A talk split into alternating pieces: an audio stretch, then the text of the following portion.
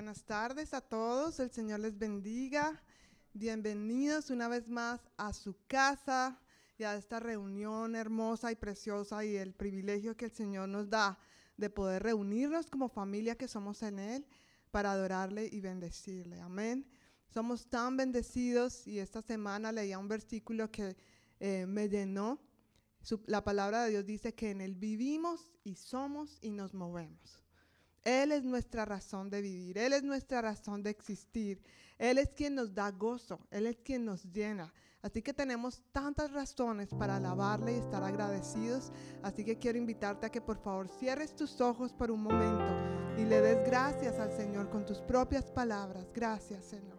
Tomemos un momento allí y que tú puedas pensar en todas las bondades que has recibido de parte de Dios. Gracias Señor por tu amor. Gracias Señor por tu misericordia, tu protección. Pero sobre todo Señor queremos darte gracias porque podemos entrar confiadamente delante de ti Señor. Aquí estamos. Queremos decirte que te amamos y queremos entregar todo de, nosotros en este momento. Tú conoces nuestros corazones conoces nuestra situación en este momento, sabes de qué tenemos necesidad. Aquí estamos. Quiero invitarte a que levantes tus manos en este momento y digas, Señor, aquí estoy. Señor, lléname de tu presencia.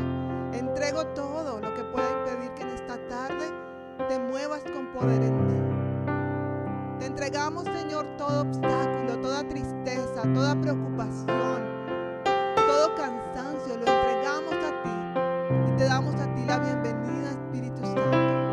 damos la bienvenida a este lugar. Te damos la bienvenida a nuestra vida. Te damos la bienvenida,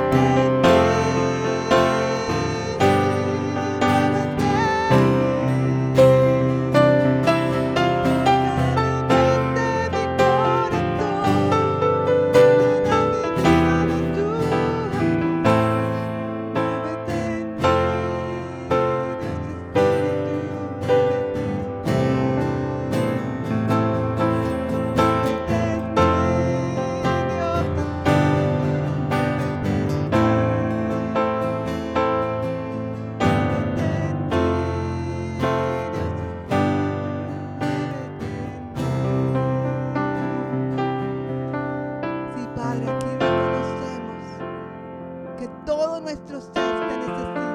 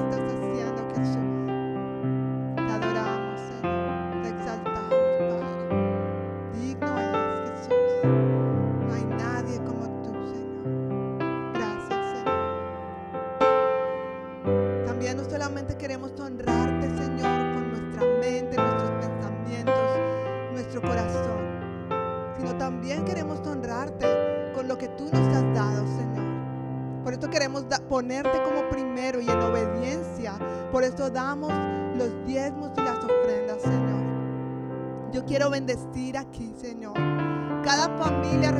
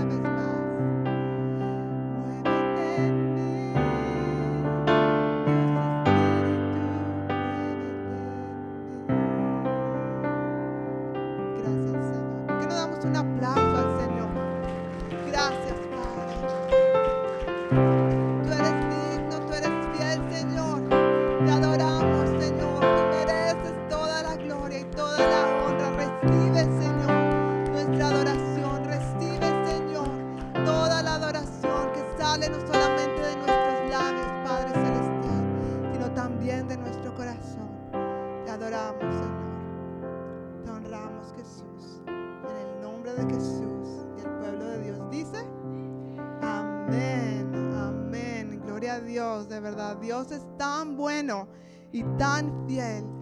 Cuando Él nos permite percibir su presencia, podemos de verdad percibir cuánto nos ama. Cuán interesado está Él en cada situación que nosotros tenemos. Cuán interesado está Él en escucharnos, en restaurarnos, en llenarnos de su presencia. Amén. Qué bendición que podamos adorarle con todo el corazón. Y bueno, quiero darles la bienvenida una vez más aquí a su casa, a esta reunión familiar que tenemos cada domingo. Yo siempre le llamo la reunión familiar porque yo me siento como en casa, en familia, ¿verdad? Y podemos aquí vernos, abrazarnos, bendecirnos y aprender juntos de lo que Dios tiene para nosotros. Entonces, qué bendición que nosotros podemos celebrar a Él, alabarlo a Él, darle gracias a Él juntos como familia que somos. Y hay alguien que nos visita hoy por primera vez, de pronto. Todos viejos conocidos. Ok, pero nos sentimos como la primera vez, ¿verdad? A gusto. Oh. Sí. Hola. Bienvenido. Vamos a dar un aplauso. ¿Cómo es tu nombre? Henry, Henry, bienvenido, Dios te bendiga. Oh, ok, ok. Bueno, bienvenido, Dios les bendiga a todos. Y solamente tenemos dos anuncios el día de hoy. Bueno, el primero no es un anuncio, quería simplemente dar las gracias a todas las mujeres que estuvieron el viernes en la reunión. Fue un tiempo bien, bien precioso. Eh, con una palabra poderosa. Yo todavía necesito digerir todo lo que el Señor habló a nuestros corazones. Fue una palabra sólida. Yo, yo en un momento le decía a John, wow, eso, eso no fue leche, eso no fue un devocional, eso era carne. Y yo necesito todavía tomar mi tiempo para profundizar en todas esas verdades. Tuvimos una visita especial, la pastora Vázquez Jiménez, eh, y fue una bendición tenerla. Gracias de verdad a todas las mujeres no solamente que asistieron, sino que aportaron su tiempo, su esfuerzo, eh, sus horas, eh, todo, porque sin su ayuda de verdad no sería posible llevar a cabo todo esto. Terminamos agotadas, ¿verdad? Muy cansadas, pero muy satisfechas de ver todo lo que Dios quería darnos. Eh, entonces, de verdad, muchísimas gracias y estaremos anunciando próximamente nuestra reunión, así que no se la pueden perder. Y el, el anuncio, la segunda cosa que tengo para decir es, tenemos un servicio familiar. Qué chévere, a mí me gustan mucho esos servicios familiares. Vamos a tenerlo el primer domingo de el, el, domingo 7 de agosto, es el primer domingo de agosto, de 5 a 8 de la noche en el patio de la familia Martínez. Pero entonces, en el patio, pero no la familia Martínez, sino la otra familia Martínez. Em, entonces, ¿dónde queda nuestra casa? ¿Dónde queda el patio de nuestra casa? Simplemente si usted sale aquí en diagonal, la última casa que está ahí justamente al lado de donde hay una reja donde se pone la basura, ahí hay una entrada si usted quiere llegar por acá, dejar su carro aquí y allá vamos a estar teniendo sillas y lo que acostumbramos a hacer es que cada familia por favor pueda anotarse con un plato que pueda compartir. Entonces, eh, si alguien quiere llevar, no sé, arroz y otro pollo, otro tamales, otro lo que sea, eh, lo que quieran llevar, eh, sí les pedimos por favor que por, se anoten aquí para que nosotros estemos preparados con las sillas y que todo esté, como tenemos que llevar cosas de aquí para allá, pero también si puede por favor, si no sabe ahora está bien, pero si puede anotar qué cosa, qué platillo podría compartir, porque así nosotros sabemos, bueno, todos van a llevar arroz, entonces solamente comeríamos arroz. Entonces podríamos mirar cómo compartir, que uno traiga fruta, el otro traiga las bebidas, el otro traiga el pollo, lo que sea. Entonces, por favor, no se vaya a ir sin anotarse en esta hoja. O esta ya está llena, o no sé, mi amor, tengo que entregar esta. a Luis, por favor. Creo que aquí hay un espacio y creo que hay otras allá en la mesita si tienes preguntas en cuanto a esto, al final puedes preguntarnos. Eh, pero por favor, queremos que todos asistan ese día. Es un buen tiempo para compartir, es un servicio diferente. Ese día los niños están con nosotros en, en este servicio familiar, aprovechando este tiempo de verano, porque ustedes saben que es súper rápido, ¿no? Ya después llega el tiempo de frío y el sol vuelve a salir prácticamente el próximo año. Entonces, por eso lo vamos a, a, aprovechar. ¿Está bien? Bueno, Dios les bendiga y ahorita los dejo en compañía de nuestro pastor y que nos va a dar la palabra. Muchas gracias.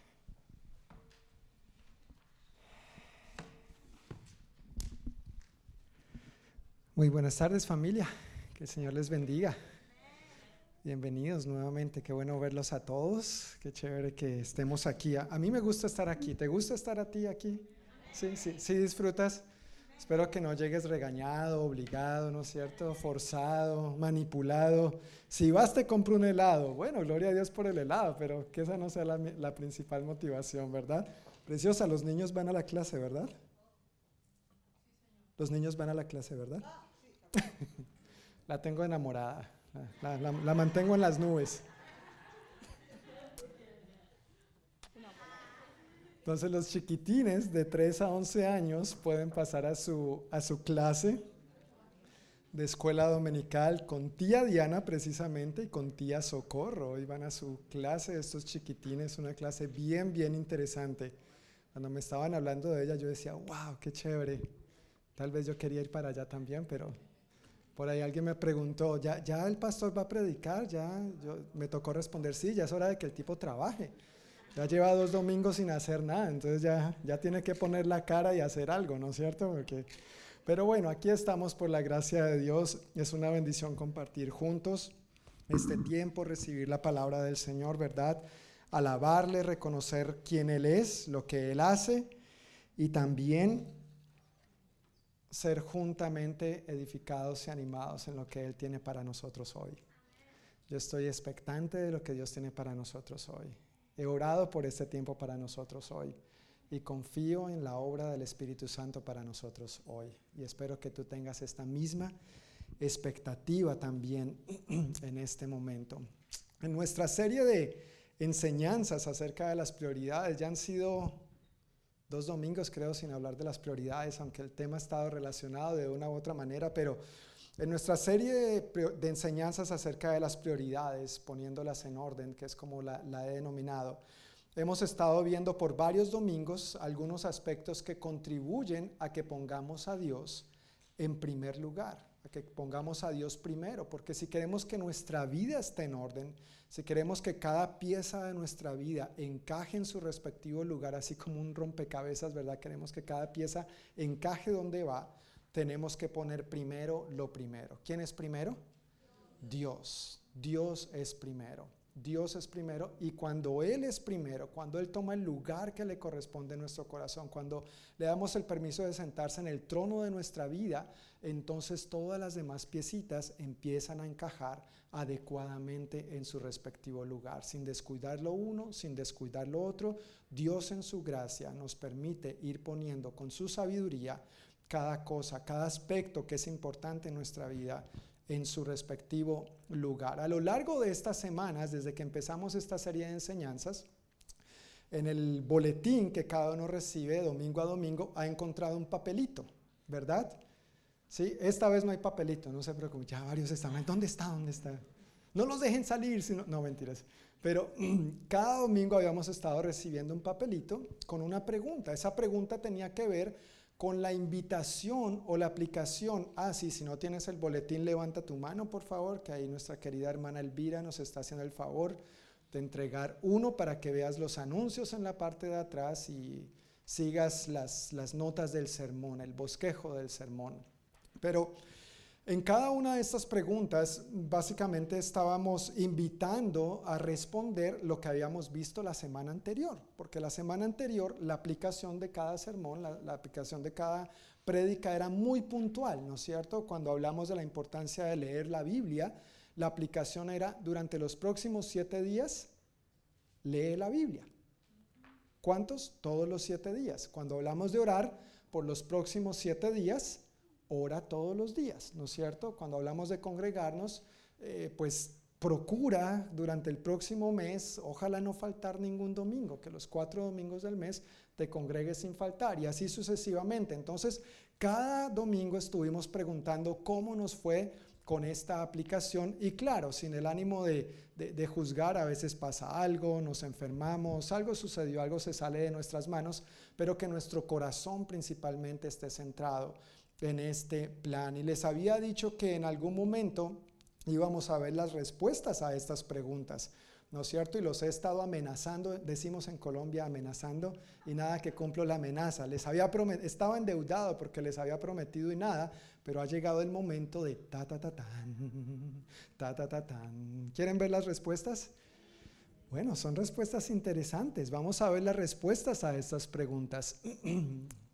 la primera de ellas fue, eso fue por allá en mayo, hace como dos meses. ¿Piensas que Dios tiene el primer lugar en tu vida? Eso fue la primera prédica acerca de las prioridades. Y a esa, a esa pregunta, perdón, 34 personas respondieron sí, 10 respondieron no, 18 no respondieron, entonces no sabemos ni sí ni no, y para un total de 62. Ese día en el servicio dominical tuvimos una asistencia de 62 personas y esas fueron las respuestas. Después, uno o dos domingos después, tuvimos la siguiente pregunta. Durante la semana pasada, ¿cuántos días leíste la Biblia? 15 personas respondieron que no leyeron la Biblia durante esos siete días. Tres personas respondieron que la leyeron un día, una persona respondió dos días, 11, 3, 1, 4, 3, 5, 4, 6, 5, 7, 15 personas no respondieron para un total de 58 personas que asistimos ese día. Eso es interesante porque si tú ves el gráfico, básicamente un cuarto de nuestra congregación no leyó la Biblia esa semana y el otro cuarto no se sabe, ¿no es cierto? O sea, mi, pensamiento es no la leyeron porque si no hubieran respondido, sin el ánimo de juzgar ni de criticar, pero fácilmente se ve que solamente la mitad. Pero recuerdas la primera, la primera pregunta, la mayoría respondimos que sí, Dios tiene el número uno, Dios es una prioridad en mi vida, pero parece que su palabra no. Siguiente pregunta. Durante, oh, perdón, durante la semana pasada, ¿cuántos días oraste? Tres personas respondieron cero, o sea, por una semana tres de nosotros aguantaron la respiración. ¿Recuerdan? Orar es como el oxígeno, no podemos vivir sin oxígeno. Entonces, tres de nosotros sobrevivieron una semana sin orar. Eh, cero no oraron un día. Dos personas oraron dos días. Una persona oró tres días. Cinco oraron cuatro. Dos, cinco, siete, seis y veintisiete. Bueno, ahí ya mejoramos. Somos un poquito más de oración, tal vez. Eso nos anima, ¿verdad? Eso nos anima un poco, gloria a Dios. 12 no respondieron para un total de 52. Si ves aquí el gráfico en la parte verde muestra que una buena porción de nosotros oramos durante los siete días de esa semana. Y pues cada uno de nosotros respondimos, tú sabes en dónde encajas. Y por supuesto, tal vez entre los que no respondieron, tenemos que tener en cuenta que dos de nosotros, de los adultos, normalmente cada domingo van con los niños. Entonces son dos menos que normalmente no tendrían la oportunidad de responder el papelito. Tal vez son cuando alguien ha visitado, ¿no es cierto? Y pues no tiene idea de lo que estamos hablando. Entiendo completamente que no responde. Eh, pero ningún domingo tenemos 10 o 15 o 20 visitas, ¿no es cierto? O justamente en ese preciso momento la naturaleza te llamó y tuviste que ir a atender otros asuntos personales e intransferibles. Entonces no tuviste chance de, de responder. La siguiente pregunta después de que vimos el tema de la oración fue el congregarnos. Sin incluir hoy, ¿cuántos de los anteriores cuatro domingos te congregaste? Cero personas entre nosotros se congregaron cero domingos. O sea, todos por lo menos asistimos un domingo. Gloria a Dios, eso es bueno. Tres de los que estábamos ese día habían asistido por lo menos un domingo Siete habían asistido dos domingos, diez tres domingos y diecisiete cuatro domingos. Nuevamente aquí vemos un buen número en ese sentido. Nueve no respondieron y el total de asistencia ese día fuimos 46. Ahora es interesante, si te das cuenta, la asistencia ha ido decreciendo. Entonces tampoco es muy alentador, ¿verdad? Pero dentro de los que vinimos y entre los que respondimos, esas son las respuestas. Luego, dentro de ese mismo domingo y dentro de esa misma pregunta, habían dos más que tenían que ver con lo siguiente. ¿Sabías que puedes escuchar el servicio en el Internet? 29 personas respondieron que sí, 8 respondieron que no, 9 no respondieron. Entonces, la siguiente pregunta al respecto era, cuando no te congregas, ¿escuchas el servicio en el Internet? 13 respondieron que sí. Es decir, de los 29 que sí sabemos que se puede escuchar, si por alguna razón no llegan, solamente 13 lo escuchan. Los otros 16 no. 24 respondieron que no, por, pues evidentemente si no sabían o por la razón que sea. 9 no respondieron y ese domingo la asistencia fuimos 46 personas. Y la última pregunta, creo que esta era la última pregunta, creo que sí. En el transcurso de esta semana le compartiste a por lo menos una persona lo que Dios ha hecho en tu vida. Eso fue cuando hablamos sobre la importancia de testificar. La, comparación, la similitud que he hecho con estos aspectos es, leer la Biblia es para el espíritu lo que el alimento es para nuestro cuerpo físico, ¿verdad? Orar es para nuestro espíritu lo que el oxígeno es para nuestros pulmones. Sin alimento y sin oxígeno no podemos vivir, ¿no es cierto? Congregarnos es lo que la familia representa para nuestro bienestar. Dios no nos creó como seres solitarios, como llaneros solitarios, sino relacionales y para vivir en comunidad, en familia. Y luego cuando hablamos de testificar, compartí que testificar es compartirle a alguien donde encontrar alimento, donde encontrar oxígeno y donde encontrar familia. Y mientras hacemos eso, recordar que un día nosotros fuimos esos desamparados que alguien nos compartió dónde encontrar estos aspectos. Así que cuando hicimos la pregunta sobre si le has compartido a alguien de lo que Dios ha hecho en tu vida, 15 personas respondieron que sí, 18 respondieron que no, 12 no respondieron. Esto parece a las encuestas, ¿no? Se han visto a veces las encuestas, dicen, no sabe, no responde. Bueno, ese es, ese es el caso sin respuesta. Y este domingo asistimos 45 personas al servicio. Creo que esas son todas, ¿verdad, Carlita? Esas son todas las imágenes. Muchas gracias, gracias. Bueno, interesantes respuestas. ¿Me, me, vuelves a poner la primera, Carlita, por favor? La primera diapositiva de esas. ¿Piensas que Dios tiene el primer lugar en tu vida? 34 dijimos que sí, pero ninguna de las cifras en lo práctico de lo otro llegó siquiera a 34. ¿No es cierto? Entonces, muestra nuestra realidad, de, de, dónde estamos, de qué decimos, pero en la práctica cómo vivimos. De qué decimos, pero qué hacemos. Si tú puedes, si quieres, puedes darte un pellizquito. No, no me enojo. Tiene que ver con nosotros, tú mismo. No a la esposa, no a la esposa, imagínense. Qué atrevido, ah, la esposa, no. Tiene que ver con cada uno de nosotros. Ahora, vuelvo y reitero, e, esto no es con el ánimo de sentirnos mal, ay, pecador, pobre de mí. Imagínate, si fuera eso, yo habría dejado de ser misionero y pastor hace rato. Cada uno tenemos que caminar conforme a las convicciones que Dios nos da y vivir esto en su gracia. Es bueno ver estos datos porque nos ayudan a ver dónde estamos parados, qué estamos haciendo qué hemos hecho mal y qué debemos y podemos hacer mejor. Entonces, recibe esta información eh, en gracia, en amor, no con condenación. No. El apóstol Pablo dijo en Romanos 8.1 que no hay ninguna condenación para los que están en Cristo Jesús. Amén. Entonces, en un espíritu de gracia he querido hacer esto para mostrar nuestra realidad también.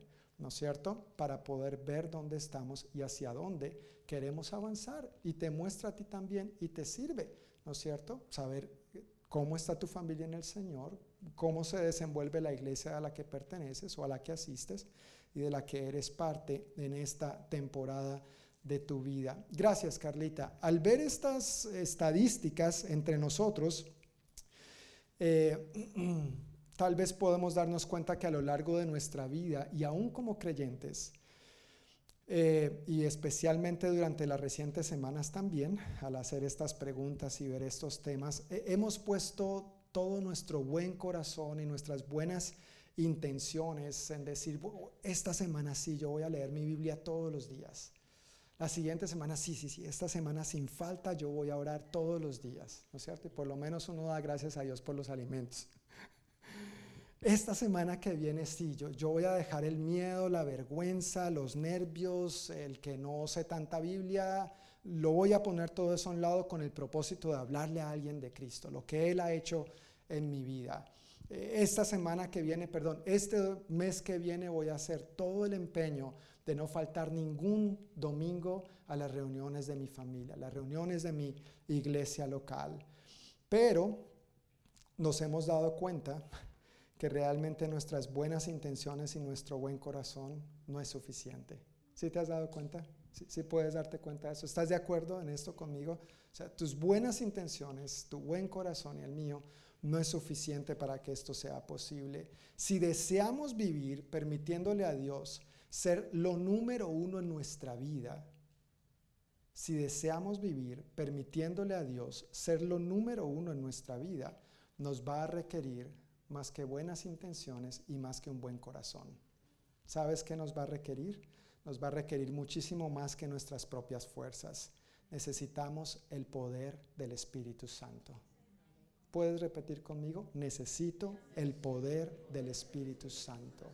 Necesito su llenura, necesito su bautismo, necesito su poder, necesito su fuego, necesito su gracia, necesito su manera de llevar a cabo esto en mi vida. No puedo hacerlo en mis propias fuerzas ni a mi manera. El mensaje que vamos a ver hoy está basado en Hechos, capítulo 19, versículos 1 al 7 para cerrar esta primera parte acerca de las prioridades. Esto es solamente la primera parte acerca de las prioridades. Entonces todavía nos queda más camino por recorrer. Hechos, capítulo 19, si estás usando una de las Biblias que tenemos disponibles aquí en la capilla, estamos en la página 1658. Hechos, capítulo 19, versículos 1 al 7. ¿Ya estamos ahí? Ok, voy a esperar unos segunditos más mientras los demás se ubican. Hechos 19, 1 al 7, dice así la palabra de Dios. Mientras Apolos estaba en Corinto, Pablo viajó por las regiones del interior hasta que llegó a Éfeso, en la costa, donde encontró a varios creyentes. ¿Recibieron el Espíritu Santo cuando creyeron? Les preguntó. No, contestaron. Ni siquiera hemos oído que, haya un, que hay un Espíritu Santo. Entonces, ¿qué bautismo recibieron? preguntó. Y ellos contestaron, el bautismo de Juan. Pablo dijo, el bautismo de Juan exigía arrepentirse del pecado, pero Juan mismo le dijo a la gente que creyera en el que vendría después, es decir, en Jesús. En cuanto oyeron esto, fueron bautizados en el nombre del Señor Jesús. Después, cuando Pablo les impuso las manos, el Espíritu Santo, ¿qué pasó? Descendió sobre ellos y hablaron en otras lenguas y profetizaron. Había unos doce hombres en total. Amado Dios, muchísimas gracias por tu palabra en este día. Gracias que por medio de ella nos hablas y nos das el alimento que necesitamos. Yo pido, Padre, que en este momento nos ayudes a estar enfocados en lo que tú tienes para cada uno de nosotros hoy. Nos disponemos con todo nuestro ser para recibir lo que tú tienes para nosotros. Y yo pido, Espíritu Santo, que tú vengas como cantábamos durante las alabanzas. Muévete en mí, muévete en nosotros. Ven y llénanos. Y pido que nada ni nadie se interponga entre tú y nosotros y en lo que tú quieres hacer en nosotros, con nosotros y a través de nosotros hoy, aquí y ahora. En el nombre de Jesús. Si estás de acuerdo, puedes decir amén. Amén. Gracias Señor. Pues qué interesante historia. Pablo llega a Éfeso, se encuentra con unos discípulos, es como lo dice la nueva versión internacional, la Reina Valera aquí los llama creyentes. El punto es que estos ya habían creído en Jesucristo, les hace esta pregunta, ellos le responden, bueno, no, ni siquiera sabíamos que hay un Espíritu Santo. ¿Qué es eso? ¿Con qué se come? ¿Y, para qué es eso? ¿Qué es? ¿No es cierto? Entonces Pablo les explica, aquí no hay muchos detalles, me imagino que él compartió más al respecto, ¿no es cierto?, para llevar a cabo esto, pero cuando ellos le respondieron que habían sido bautizados en el bautismo de Juan, Pablo entonces explica, luego dice que los bautizó en el nombre del Señor y luego impuso las manos y el Espíritu descendió sobre ellos. A través de este sermón yo quiero compartir tres aspectos. Uno, ¿qué? El Espíritu Santo. Segundo, ¿por qué?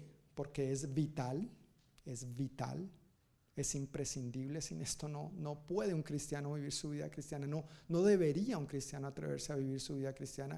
Número tres, ¿cómo? ¿Cómo es que esto ocurre? ¿Cómo ocurrió en los tiempos bíblicos? ¿Cómo ocurrió ahí y cómo sigue ocurriendo hoy en día? Entonces, respecto al qué, el primer punto que tiene que ver con el Espíritu Santo, quisiera aclarar que Pablo al responderles a ellos que el bautismo de Juan era un, era un, bautismo de arrepentimiento, eso tiene que ver con que este bautismo expresaba el arrepentimiento de los pecados que serían perdonados cuando el Mesías viniera.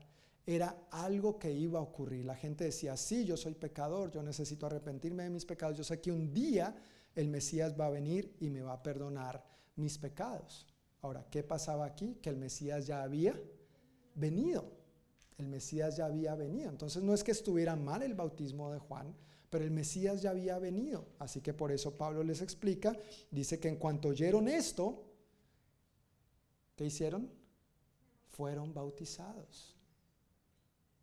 No un mes después, no seis meses después, no un año después, no después de ser miembros, de tomar la clase de esto, la clase del otro, inmediatamente. Y en el libro de los Hechos de los Apóstoles vemos que la gente creía en Jesús e inmediatamente se bautizaba en agua, en obediencia al Señor. Y eso es lo que es el bautismo, a lo que Pablo se refiere aquí en el nombre del Señor Jesús, o como el mismo Jesús lo, lo estipuló en los Evangelios. Vayan y hagan discípulos de todas las naciones, bautizándolos en el nombre del Padre, del Hijo y del Espíritu Santo, enseñándoles a obedecer todas las cosas que les he mandado. Y he aquí, yo estoy con vosotros todos los días hasta el fin de los tiempos o hasta el fin del mundo. Este bautismo en agua o en el nombre del Señor Jesús es un paso de obediencia por medio del cual el discípulo de Cristo da testimonio público de que se ha arrepentido de sus pecados ahora se identifica con Cristo en su, muerte, sepultura y resurrección, ha invitado a Cristo a ser su Señor y Salvador y ahora entonces expresa públicamente la decisión que en algún momento tomó en su corazón. ¿Está claro? El bautismo de Juan era un día el Mesías me va a perdonar. El bautismo en el nombre del Señor, el bautismo en agua, y que es el que la iglesia practica hoy en día, tiene que ver con que ya el Mesías murió por mí le pido perdón por mis pecados, me arrepiento de ellos, lo invito a ser mi Señor y mi Salvador y entonces ahora doy testimonio público entrando a las aguas bautismales. Amén. Pregunta, ¿te has bautizado en agua? Si no te has bautizado y has creído en Jesucristo, ¿qué estás esperando? Bautízate. Bautízate. Es un paso de obediencia. Es importante para tu vida. Muestra tu compromiso con el Señor y con la obra de lo que Él hizo en la cruz por ti.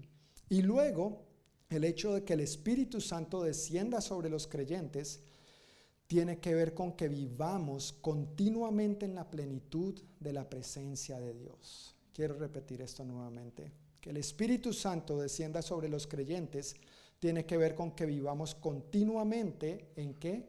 En la plenitud de la presencia de Dios. Jesús dijo, yo he venido para que tengan vida y para que la tengan ahí, más o menos, sobreviviendo.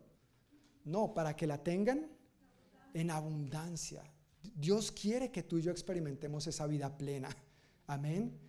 Y parte de experimentar esa vida plena es cuando nosotros recibimos este bautismo en el Espíritu Santo, este poder de lo alto y lo cultivamos, lo mantenemos, vivimos en él, no solamente cada domingo, no cada vez de vez en cuando que leemos la Biblia o oramos, sino a diario, lo mantenemos, lo cultivamos y de hecho lo necesitamos para poder vivir esta vida que Dios quiere que nosotros vivamos.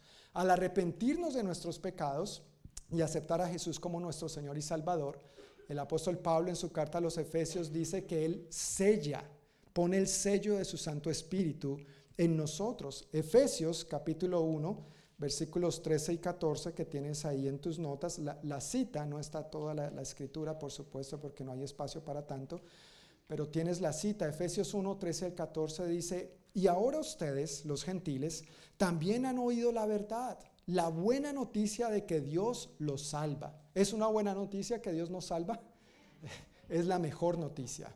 Para mucha gente tal vez la mejor noticia se trata de dinero, cosas materiales, ganarse la lotería, viajar, lo que sea, el trabajo soñado, el teléfono de último modelo, pero la mejor noticia para el ser humano es que Dios salva. Además, continúa diciendo el apóstol Pablo, cuando creyeron en Cristo, Dios los identificó como suyos, dice en la nueva traducción viviente. Más comúnmente es donde decimos que Dios puso su sello en nosotros, fuimos sellados. ¿Cuándo ocurrió esto? Cuando creímos en Cristo. En el mismo momento que tú invitaste a Cristo a ser tu Señor y Salvador, en ese mismo momento el Padre te marcó, te selló. Tú eres mío, mi hijo, tú eres mía, mi hija. Ya nada ni nadie te va a quitar de mí. Gloria a Dios. Gloria a Dios. Pero ese sello, si seguimos leyendo, es solamente como el inicio, las arras, el depósito, el down payment de todo lo que Dios tiene por delante para nosotros. Dios los identificó como suyos al darles el Espíritu Santo, el cual había prometido tiempo atrás. El Espíritu es la garantía que tenemos de parte de Dios de que nos dará la herencia que nos prometió y de que nos ha comprado para que seamos su pueblo. Dios hizo todo esto para que nosotros le diéramos gloria y alabanza. Gloria a Dios. Él te selló en el momento en que tú le invitaste a ser tu Señor y Salvador. Pregunta, ¿has creído en Cristo de esta manera? ¿Has invitado a Jesús a ser tu Señor y Salvador? ¿Te has arrepentido de tus pecados? Si es así, tú tienes el sello el sello del Padre. ¿Cuál es ese sello? El Espíritu Santo. Si no es así, tú lo necesitas porque no lo tienes y no eres suyo, no eres suya. Necesitas a Cristo, necesitas arrepentirte de tus pecados, invitarlo a ser tu Señor y Salvador si quieres experimentar esto. Así que por un lado, cuando nos arrepentimos de nuestros pecados, el Espíritu Santo viene en forma de sello es la terminología que usa el apóstol Pablo ahí. Pero cuando somos bautizados, cuando el Espíritu Santo desciende, como a lo que Pablo se está refiriendo aquí sobre estos efesios, ocurre algo diferente. Su presencia rebosa todas las áreas de nuestra vida. Eso es diferente. Eso ya no es un sello, eso ya es que rebosa. Eso es agua viva brincando saltando, saliendo, ebulliendo de nosotros para todo lado, independientemente de las circunstancias. Cuando las cosas marchan bien y cuando las cosas no marchan tan bien. Cuando estamos sanos y cuando estamos adoloridos. Cuando tenemos buena economía y cuando no tenemos. Cuando las cosas en la familia van bien y cuando las cosas en la familia no van tan bien. El Espíritu brota de nosotros. Esa es la llenura que Jesús ha prometido. Y lo dijo muy bien en Juan, capítulo 7, versículos 7 al 39. Juan 7, 7 al 39 dice así. Él lo describió maravillosamente bien con estas palabras.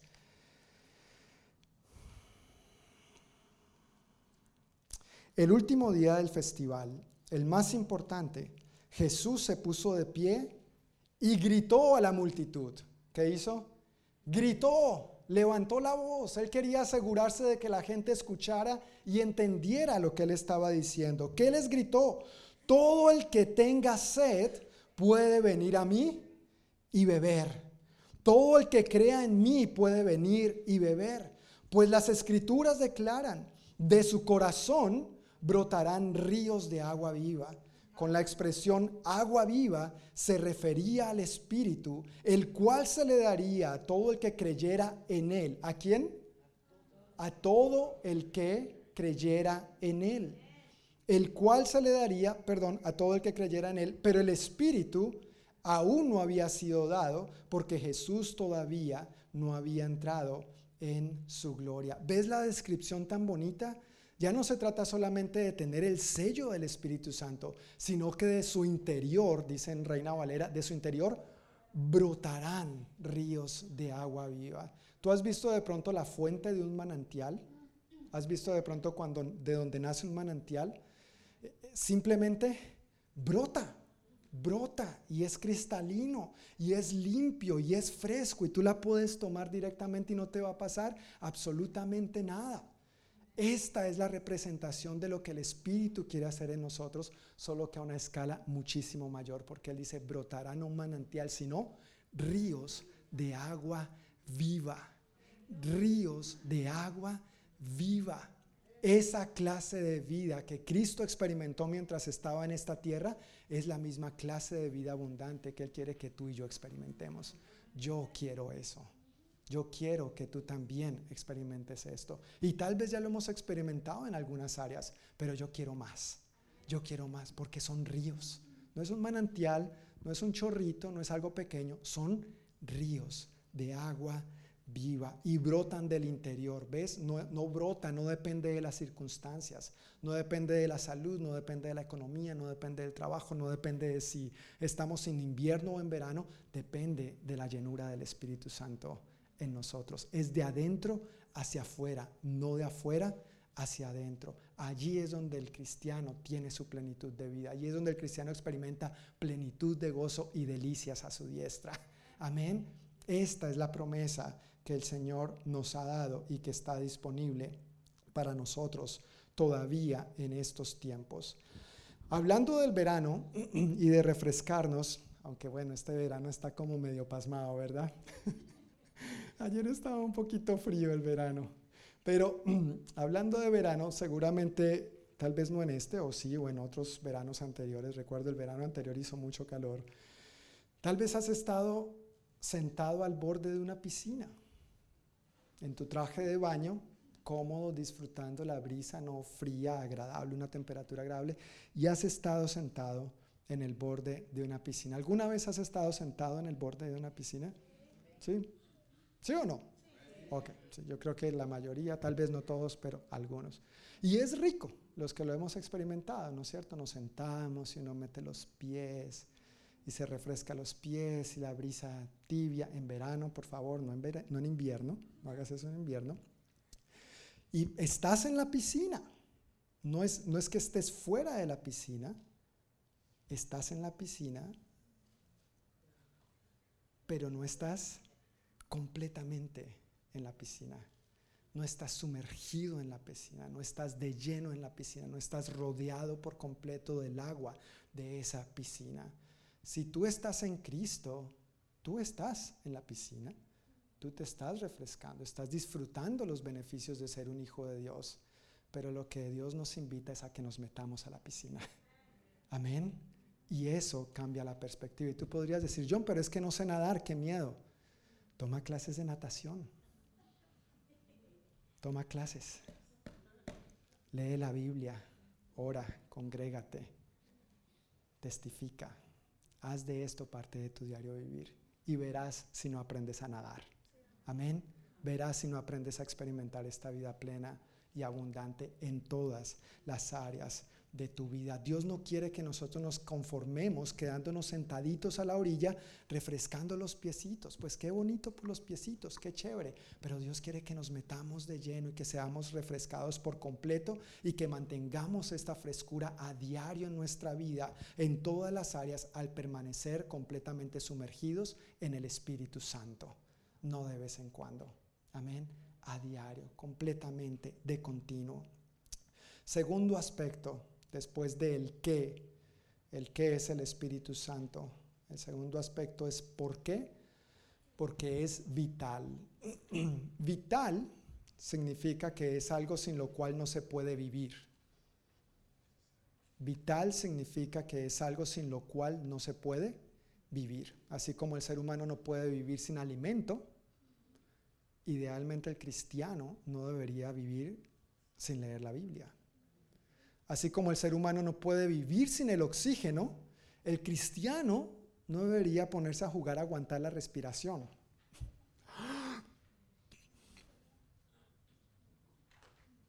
Es vital el alimento, el oxígeno, la familia es vital. Honestamente y con todo respeto, no, entiendo la postura de muchos cristianos que dicen que no necesitan la iglesia. Están diciendo, no te necesito a ti, porque tú y yo somos la iglesia. No necesito todos los domingos, todas las semanas, eso es demasiado. Están diciendo, Dios, yo tengo un plan mejor, no necesito lo que tú tienes para mí. Gracias por ese regalo por el que tú pagaste un alto precio, tu sangre preciosa, pero sabes que yo, yo, yo no lo necesito. La familia en el Señor es importante, es vital. Sin ella, muchos en su caminar con el Señor se han terminado desviando y apartando. Y después decimos que la iglesia no es importante. La iglesia es importante, hermanos. La iglesia, como vimos a principios de año en nuestra serie de enseñanzas acerca de lo que somos como iglesia, el título del mensaje fue La iglesia es esencial. Hablando de los negocios esenciales y los no esenciales, ¿recuerdan? Términos por la pandemia, ¿no es cierto? Lo que podía estar abierto y lo que no. La iglesia es esencial, porque la iglesia es un regalo de Dios para nosotros. Y la iglesia no es el edificio, la iglesia somos nosotros los que hemos invitado a Cristo a ser nuestro Señor y Salvador. ¿Por qué es vital? Pues es evidente, al volver a nuestro pasaje en Hechos 19, Pablo les hace la pregunta y es evidente que algo les faltaba a estos creyentes, a estos discípulos en Éfeso. Ahora, es interesante que, la Biblia se refiere a ellos como discípulos, como creyentes. Era gente que ya había creído en Cristo. Un discípulo es un seguidor de Cristo, pero algo les faltaba, algo todavía estaba incompleto en sus vidas. Así que la pregunta del apóstol Pablo muestra su interés en saber si estos creyentes habían recibido todo lo que Dios tiene y quiere para sus hijos. ¿Cuál fue la pregunta? Volvamos a repasar. Versículo 2 en Hechos 19. ¿Recibieron el Espíritu Santo cuando creyeron? ¿Recibieron el Espíritu Santo cuando creyeron? Y esa es la pregunta para ti y para mí hoy también. ¿Recibiste el Espíritu Santo cuando creíste? Ahora, ¿por qué es vital para el creyente? ¿Por qué es vital para el discípulo? Porque el Espíritu Santo es quien produce fruto en el creyente. El fruto en nuestra vida no es algo que podemos producir nosotros por nosotros mismos. El fruto que podemos producir en nuestra vida es gracias al Espíritu Santo. Gálatas capítulo 5, versículo 22 al 23, seguramente algunos de ustedes conocen este pasaje porque es bien, bien familiar, bastante predicado. Dice así, la clase de fruto del Espíritu, la clase de fruto que el Espíritu Santo produce en nuestra vida es amor, alegría, paz, paciencia, gentileza, bondad, fidelidad, humildad y control propio. No existen leyes contra estas cosas. ¿Quién produce este fruto? El Espíritu Santo. Te tengo una buena y una mala noticia. ¿Cuál quieres primero? Tú no puedes producir este fruto. Pero al mismo tiempo es la mejor noticia, porque no depende de mí, depende de quién? Del Espíritu Santo, si yo me dispongo para Él. Lo único que depende de mí es de si yo me dispongo para Él. Y esa es mejor noticia. La mala es que no depende de ti ni depende de mí en el sentido de la producción del fruto, pero depende de ti, depende de mí cuánto nos dispongamos para aquel que produce el fruto. Este fruto descrito en Gálatas 5, 22 al 23 es lo que forja el carácter de Cristo en el creyente. Este fruto del Espíritu, amor, gozo, paz, paciencia, benignidad, bondad, fe, mansedumbre y templanza, es el carácter de Cristo en la vida del creyente. Es lo que forja la imagen de Cristo en el creyente y es lo que le permite al creyente reflejar a Cristo en todas las áreas de la vida. ¿Alguna vez te has encontrado con personas que tú dices, wow, esa persona tiene algo especial? Esa persona, yo recuerdo como dos situaciones muy particulares donde yo dije, uy, esta persona tiene que ser cristiana. esa persona tiene que ser cristiana. Y cuando pude corroborar, efectivamente, no, había dicho una sola palabra, pero su vida, lo que hablaba, lo que hacía, cómo lo hacía, cómo hablaba, cómo trataba a los demás, eh, es evidente que Cristo vive en esta persona, que el amor, el gozo, la paz, la paciencia. Cristo está presente, este fruto está en esta persona. Dos situaciones, recuerdo, muy evidentes para mí. Pero al mismo tiempo, no sé tú, pero yo he conocido personas que se llaman cristianas. Y es todo lo contrario. Pasemos al siguiente punto.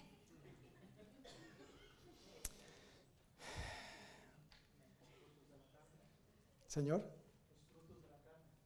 Ajá.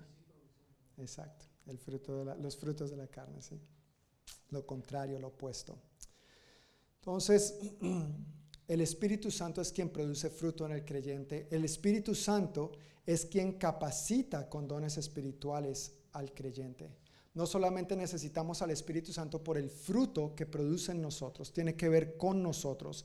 Es la obra del Espíritu Santo en el creyente. Ahora, los dones espirituales tienen que ver con la obra del Espíritu Santo a través del creyente.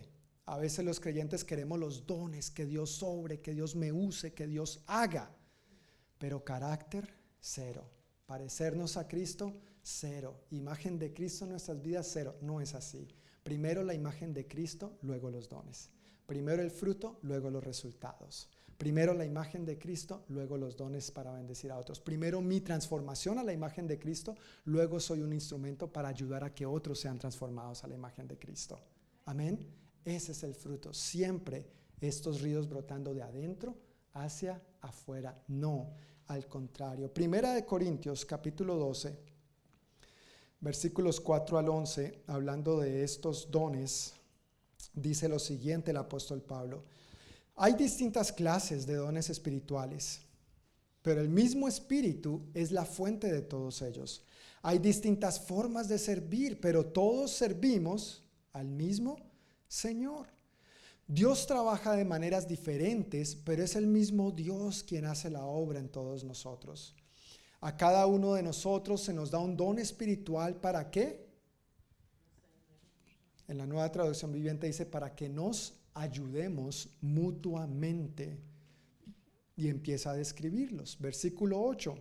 A uno el Espíritu le da la capacidad de dar consejos sabios, a otro el mismo Espíritu le da un mensaje de conocimiento especial, a otro el mismo Espíritu le da gran fe y a alguien ese y a alguien más ese único Espíritu le da el don de sanidad.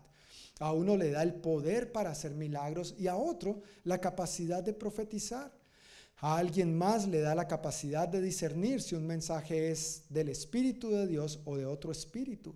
Todavía a otro se le da la capacidad de hablar en idiomas desconocidos, mientras que a otro se le da la capacidad de interpretar lo que se está diciendo. Es el mismo y único Espíritu quien distribuye todos estos dones.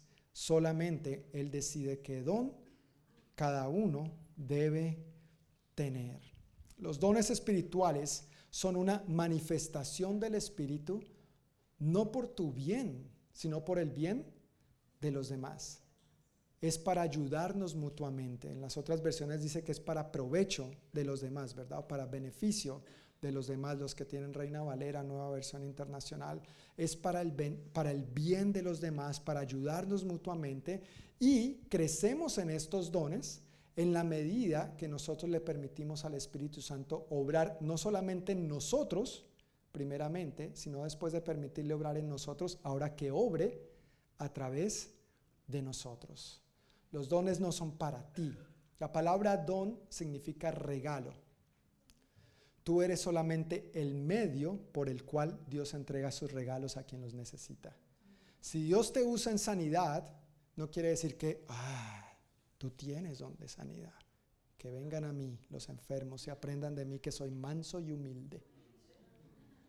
No, como a veces se ha visto en el abuso de los dones espirituales, gente que empieza a ser muy usada y ya casi que ni se le puede tocar, ¿no es cierto? Porque no, tú, tú no eres el dueño de los dones. Los dones son de Dios. Pero Él en su gracia y en su misericordia, en la medida que nos disponemos, nos usa como un conducto por medio del cual entrega su regalo de sanidad, de palabra profética, de palabra de ciencia, de palabra de sabiduría, de milagros, de esto, de aquello, de lo otro, para bendecir al que lo está necesitando. Los dones espirituales son capacidades que el Espíritu Santo nos da para ayudarnos mutuamente. No es algo que nos pertenece a nosotros, es de Dios para bendecir a los demás.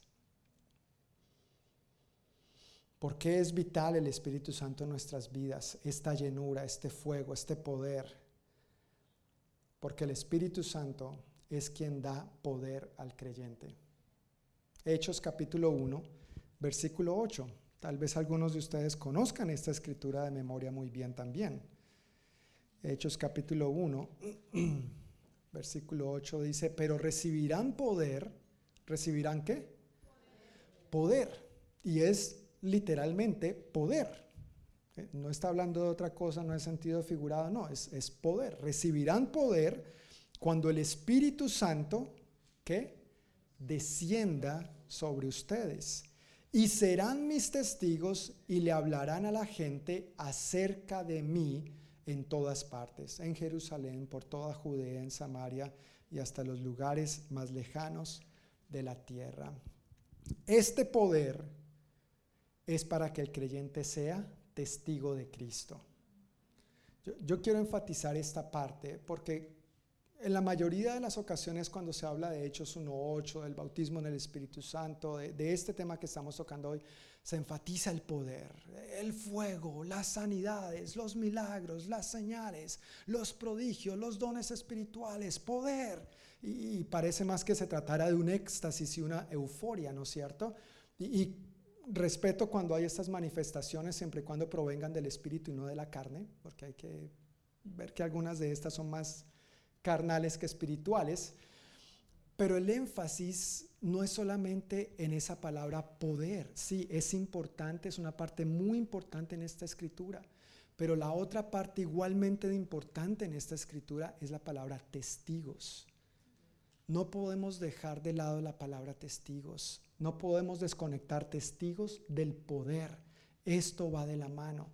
Si Dios ha prometido darnos el poder de su Santo Espíritu, no es para que simplemente se obren milagros, señales, prodigios y este tipo de cosas que nosotros seguimos creyendo y por lo que seguimos orando hoy en día, porque Jesucristo es el mismo ayer y hoy y por los siglos. Amén. Hebreos 13:8 y ese es el versículo lema de nuestra iglesia. Pero no podemos desligar lo uno de lo otro. El énfasis que yo quiero hacer hoy no tiene que ver con el poder. El énfasis que yo quiero hacer hoy tiene que ver con el ser testigos.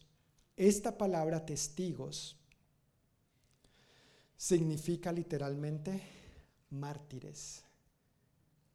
La palabra griega para testigo es mártir. Siendo así, Hechos 1.8 quedaría de la siguiente manera. Recibirán poder cuando el Espíritu Santo descienda sobre ustedes y serán mis mártires. Ahí sí ya no nos llama tanto la atención, ¿verdad? Poder, milagros, señales. Mártires, para ser mis mártires. Esa es la parte que a muchos no les gusta. Todos quieren el poder, todos quieren el aleluya, gloria a Dios, todos quieren el éxtasis, pero pocos quieren las partes difíciles y duras. Pero recibiréis poder cuando venga el Espíritu Santo sobre ustedes, sobre vosotros, y serán mis mártires. Muchos creyentes quieren el poder, los milagros, las sanidades, lo sobrenatural pero son pocos los discípulos que también quisieran leer la Biblia, orar, congregarse, testificar y escoger así la mejor parte. Y no estamos hablando de algo que no conocemos, lo acabamos de ver. No tiene que ver con otros, tiene que ver con nosotros, contigo y conmigo. Es a nosotros que Dios nos está hablando, hermanos. No es al que no está aquí, al que no está, gloria a Dios, Dios lo bendiga, ojalá escuche el mensaje después, es contigo y conmigo. Tú y yo somos los que estamos aquí hoy, aquí y ahora. Tú y yo somos los que necesitamos esta palabra aquí, hoy y ahora. Y tal vez si nosotros nos disponemos de esta manera y permitimos que este fuego consumidor venga de parte de Dios, no para eliminarnos, borrarnos del mapa, sino para purificarnos más a su imagen y semejanza, entonces tal vez los demás se van a asociar a esto también, se van a apegar a este mismo fuego que tú y yo estamos experimentando. El libro de los hechos, el libro de los hechos nos muestra este era el tipo de poder que ellos querían. Muchos quieren hoy en día el poder estando sentados en el borde de la piscina, pero no quieren meterse de lleno. ¿Ves la diferencia? Y permíteme preguntarte, ¿dónde estás tú? ¿Estás sentadito, disfrutando rico los beneficios de Cristo, el perdón de Cristo, la gracia de Cristo? Pero la invitación es, métete, éntrate, ¿Cuánto tiempo tal vez llevamos caminando de la mano del Señor? Y ya es hora de que nos sumerjamos en sus aguas profundas y caminemos en lo abundante y pleno que Él tiene para nosotros. Amén. No podemos quedarnos anhelando esto que Dios nos ha prometido si simplemente nos quedamos sentaditos a la orilla. Y vuelvo y reitero, tal vez uno pueda decir, es que no sé nadar. Toma clases, lee la Biblia, ora, congrégate, testifica, empieza a practicar, empieza a entrenar y cuando menos te des cuenta vas a estar fluyendo en esto impresionantemente, viendo el fruto del Espíritu Santo en ti y viendo los dones espirituales a través de ti. Amén. Necesitamos meternos de lleno. El libro de los hechos es un libro bien apasionante. Por cierto, estoy orando y estoy eh, considerando en qué momento el próximo año, ojalá, estudiemos el libro de los hechos. Ese libro es apasionante, es impresionante lo que Dios hizo y sigue haciendo hoy en día. Ojalá tengamos la oportunidad de llevarlo a cabo en el momento que Dios nos disponga para esto. Pero este libro nos muestra que la iglesia, los discípulos en aquel entonces, pasaron por momentos muy difíciles. ¿Sí? ¿Has leído el libro de Hechos? O, tal vez has escuchado el libro de Hechos, has recibido prédicas del libro de Hechos. y ellos pasaron momentos difíciles. Momentos difíciles. Hoy en día los momentos difíciles que mucha gente vive es, se me acabaron los datos, se me descargó el celular, ¿qué voy a hacer? Aquí no hay buena señal, ¿no es cierto? No, los creyentes de aquel entonces pasaron problemas reales, difíciles, sus vidas corrieron riesgo por causa de Cristo. No eran terroristas, no eran asesinos, no eran sicarios, no eran delincuentes. Era gente que amaba a Dios y por causa de Dios su vida corrió peligro una y otra vez. Fueron encarcelados, fueron expropiados, fueron arrastrados. Si tú has tenido chance de leer la historia de la iglesia, no solamente lo que nos cuenta Hechos, pero después lo que cuenta Josefo y otros libros acerca de la historia de la iglesia en los primeros siglos, es impresionante lo que le tocó a esta gente. Los quemaban vivos por causa de Cristo y los ponían de decoración en los caminos que conducían a Roma. Los echaban vivos al circo de los leones. ¿Y sabes los que estos creyentes hacían? Alababan a Dios. Daban gracias, glorificaban al Señor y oraban, bendecían a los que les estaban haciendo eso. Permíteme preguntarte, ¿tú y yo seríamos capaces de hacer eso hoy, aquí, en este momento?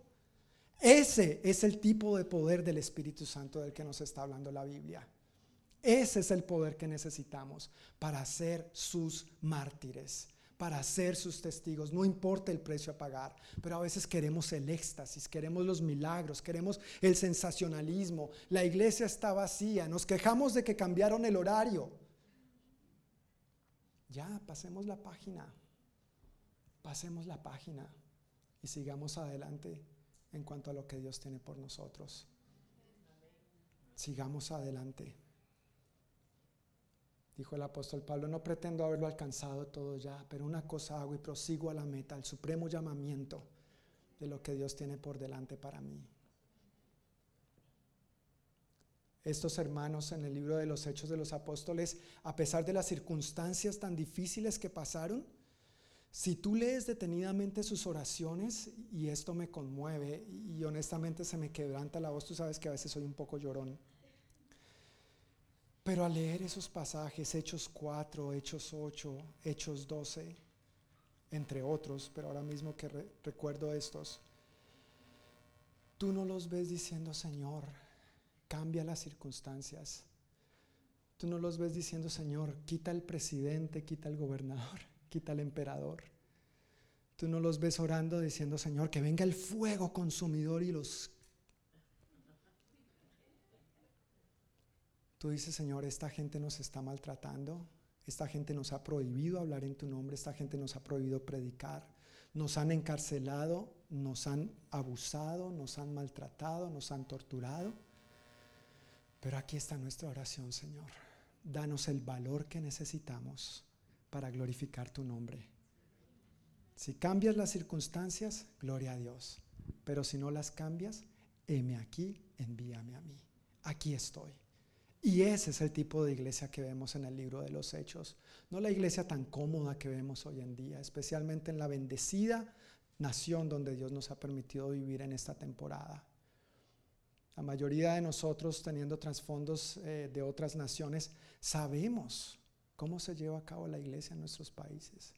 Sabemos las dificultades que experimentamos, sabemos las necesidades, sabemos lo que implica orar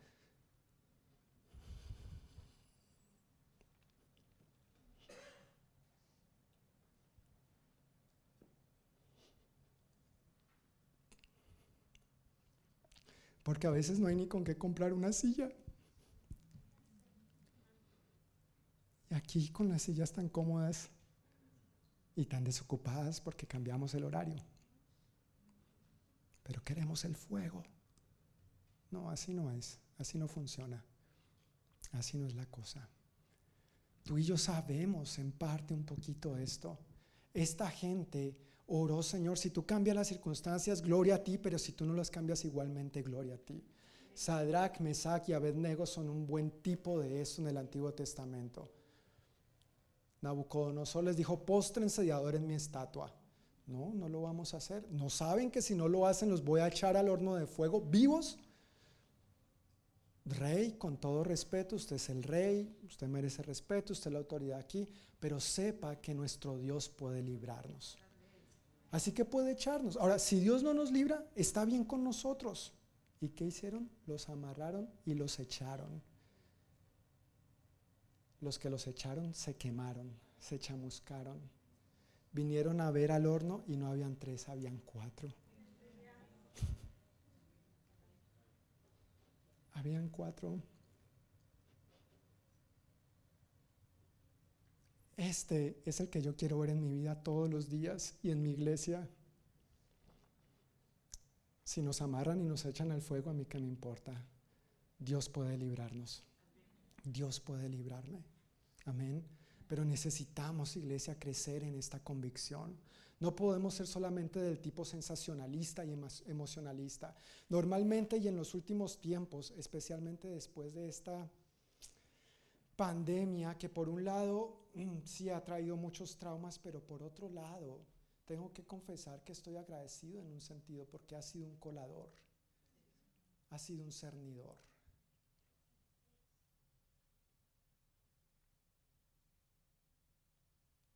Pero a raíz de eso han surgido más las críticas, los chismes, los desacuerdos, las divisiones.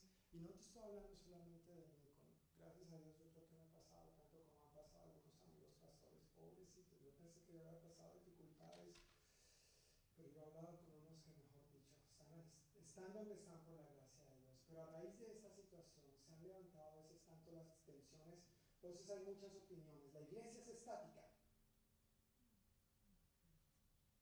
La iglesia no hace nada. La iglesia esto, la iglesia aquello, la iglesia no por aquí, la iglesia no por allá. No, no, no, no, no, nada. Y yo le preguntaría a estas personas, ¿y tú estás siendo parte entonces de los estáticos que no hacen nada? Porque si tú estás viendo la necesidad, ¿por qué no la suples? Amén. ¿O es que solamente algunos privilegiados son los llamados a suplir estas necesidades? Por el otro lado, lo que ha desatado la pandemia es la iglesia extática. Aquella es estática con S, la otra es extática con X y viene de la palabra éxtasis. Y no me malentiendas, no viene de la droga sintética éxtasis, no, de, del éxtasis, del éxtasis, de estar extasiado, de la euforia. Entonces lo que se busca hoy en día es, no, pero es que aquí voy a ir, si miren, la iglesia está más vacía que llena. O, o, entonces, no, el Espíritu de Dios hoy sí se movió. Ah, sí, ¿cómo así que hoy sí se movió? Los otros no, hoy sí se movió. ¿Y por qué se movió? Pues todo el mundo en la iglesia, en la alabanza, estaba llorando. Bueno, llorar no necesariamente es sinónimo de que el Espíritu de Dios esté moviendo. ¿Por qué se estaba moviendo el Espíritu de Dios en la alabanza? No, porque la batería tan chévere. Bajo, guitarra acústica, eléctrica, piano, teclado, cinco coristas. Sabía que el Espíritu Santo requería esto para él moverse. Él se mueve con o sin instrumentos, porque Él prometió moverse de adentro hacia afuera. Todo aquel que crea en mí, de Él, de su interior, brotarán ríos de agua viva. Si uno se cuestiona, mis hermanos, si uno se pregunta, ¿el Espíritu de Dios no se está moviendo en mi iglesia? Yo soy el primero que tengo que cuestionarme.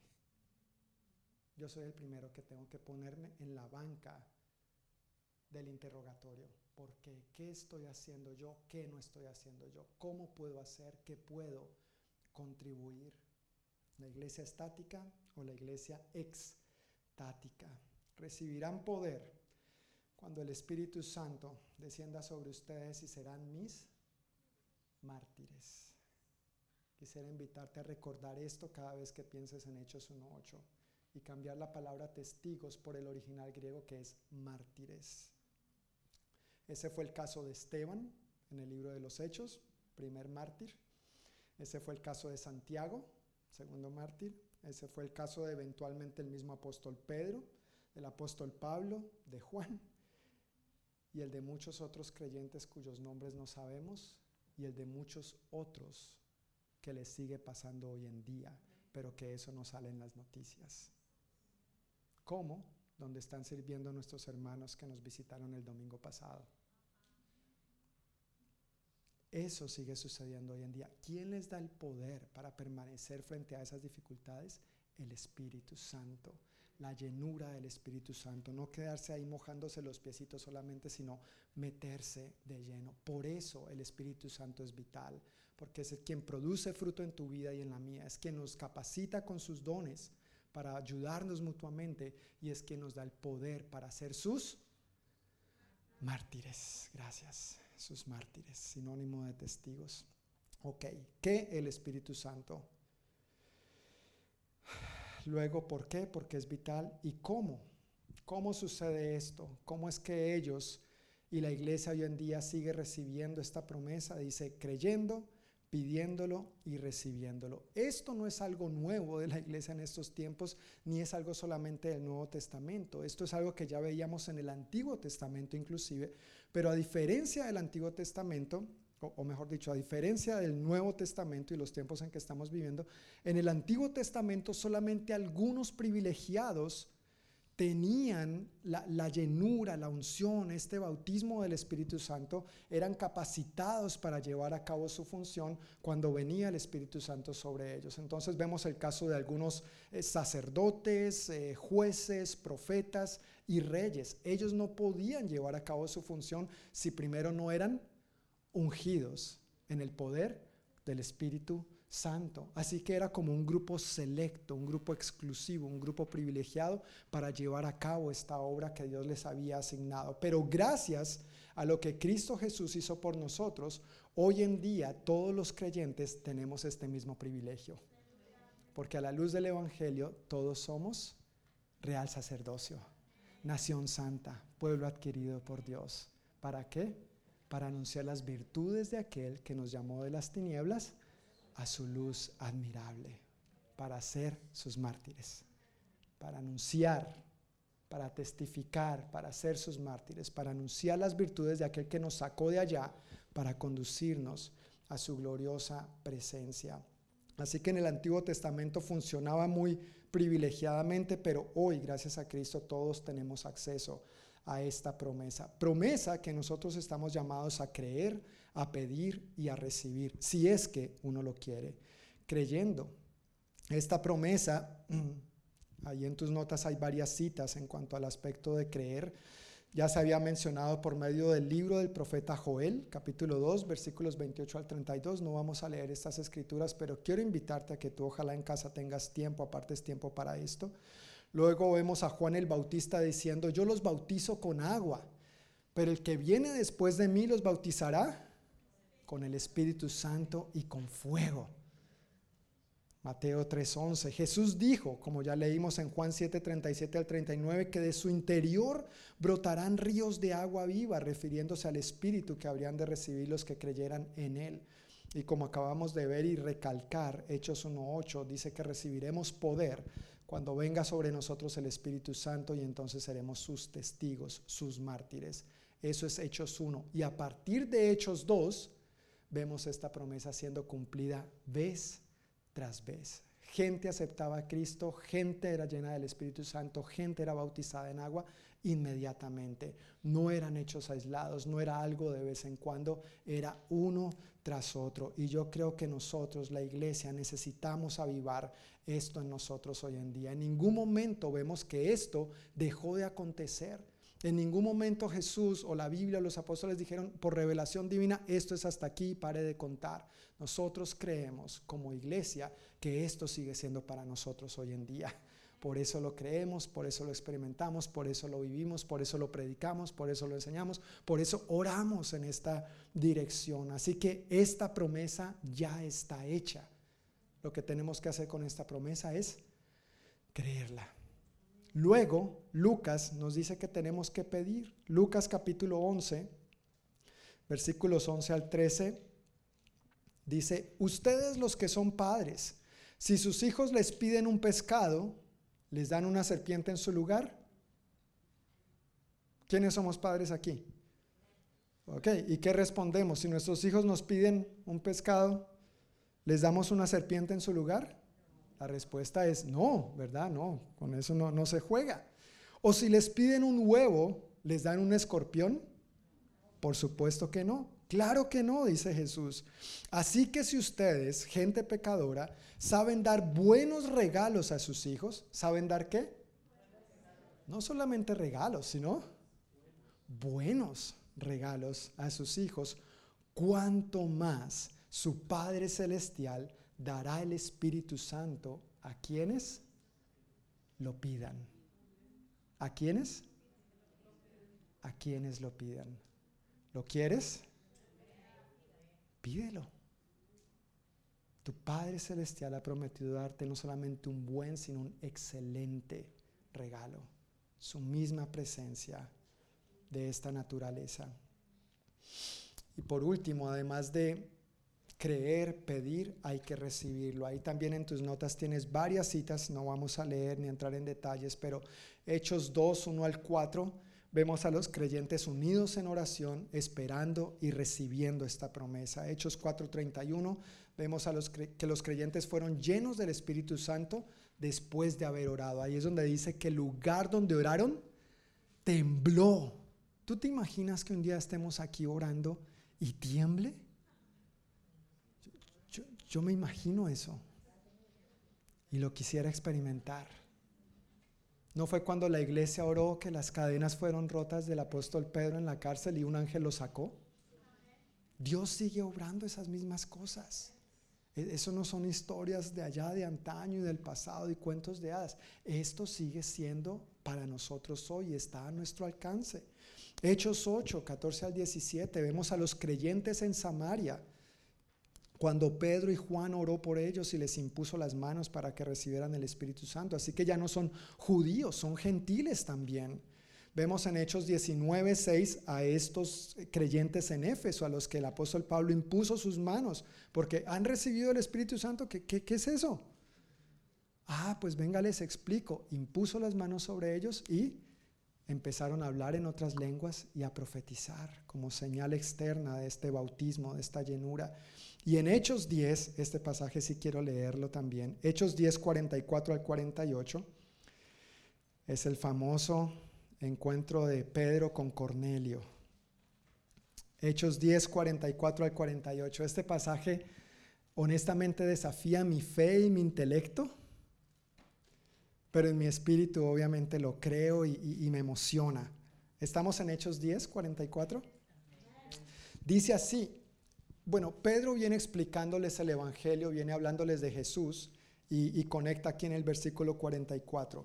Mientras Pedro aún estaba diciendo estas cosas, Pedro no ha terminado, Pedro no llegó hermanos para concluir, para aplicar, levante la mano el que quiera aceptar a Cristo. Vamos a orar, pase adelante. No, mientras Pedro aún estaba diciendo estas cosas, ¿qué pasó?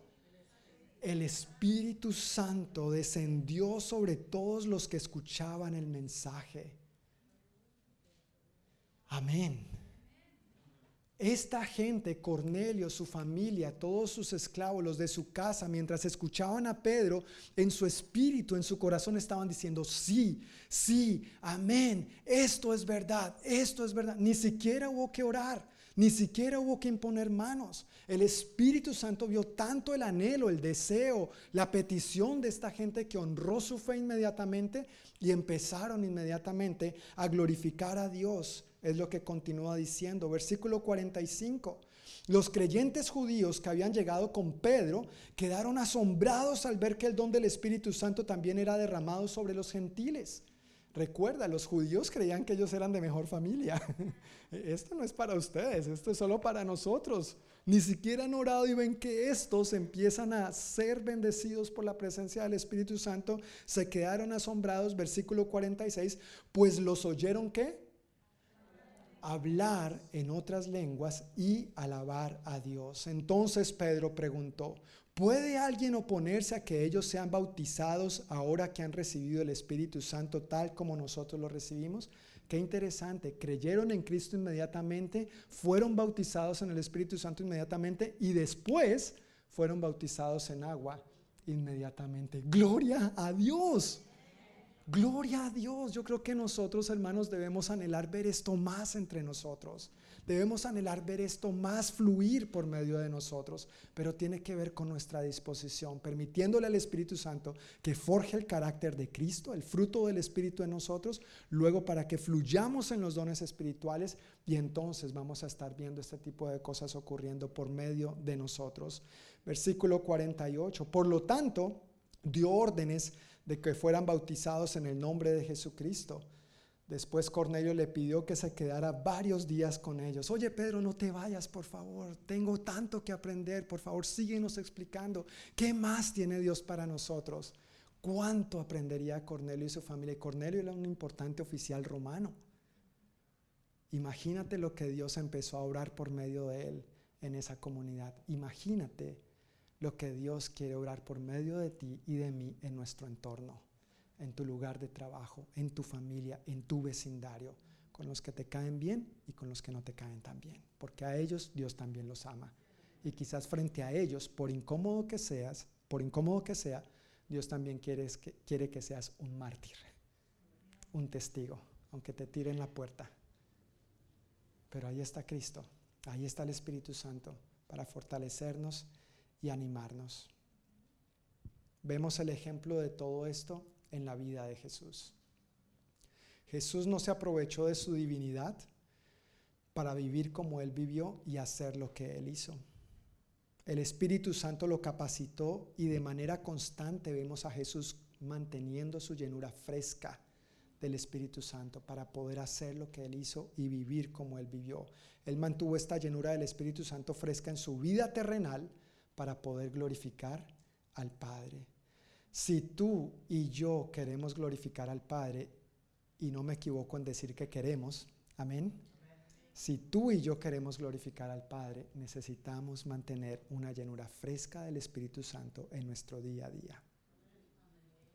Necesitamos no solo decir Dios es lo más importante, sino que necesitamos orar, la orar, orar leer la Biblia, congregarnos, testificar. Necesitamos cambiar esos números por la gracia de Dios. Necesitamos hacer eso diferente. Si Jesús fue lleno del Espíritu Santo, si Jesús fue lleno del Espíritu Santo, tú y yo necesitamos ser llenos del Espíritu Santo. Te tengo una noticia, tú y yo no somos Jesús, tú y yo no somos Dios. Si Jesús, siendo Dios, el Hijo de Dios, el glorioso Hijo de Dios, el Santísimo, el Rey de Reyes, Señor de Señores, el Todopoderoso, por medio de quien fueron creadas, existen y subsisten todas las cosas, si Él necesitó la llenura del Espíritu Santo, tú y yo no podemos pretender vivir nuestra vida sin ser llenos del Espíritu Santo. Necesitamos este poder, no solo para los milagros externos, Sí, gloria a Dios por la sanidad. Esto es parte del poder. Pero recuerda, el ser mártires también. No solo por lo externo, sino para el milagro de transformación interno. Comienza de adentro hacia afuera. Nada externo, nadie de afuera, ningún predicador, ningún mensaje, nadie que ore por ti te va a transformar. Solamente el poder del Espíritu Santo de adentro y afuera, si tú se lo permites, es lo que va a traer transformación a tu vida.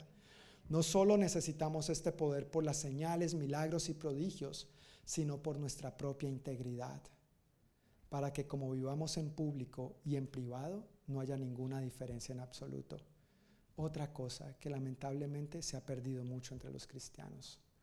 Una cosa son durante el servicio y otra cosa a veces son por fuera. El Espíritu Santo es el que nos da el poder para vivir íntegramente, para vivir temerosamente delante de Dios, en público y en privado, cuando todo el mundo me ve y cuando nadie más me está viendo. Necesitamos este poder no solo para ver su victoria en esta vida, sino para visualizarla aún en medio de las circunstancias más difíciles. No solo para ser sus testigos, sino para ser sus mártires si llegara a ser preciso. Amén. ¿Recibiste el Espíritu Santo cuando creíste?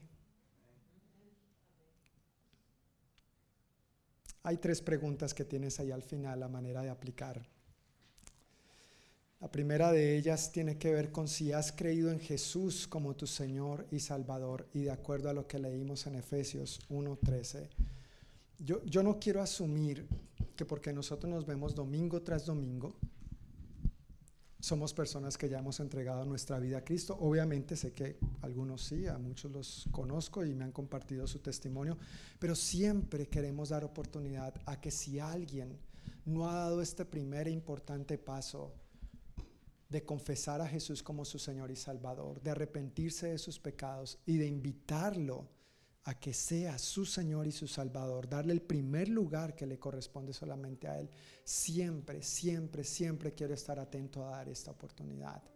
Si hay alguien entre nosotros que todavía no ha creído en Cristo de esta manera, yo quisiera invitar a esa persona que se ponga de pie diciendo, yo quiero aceptar a Cristo como mi Señor y Salvador.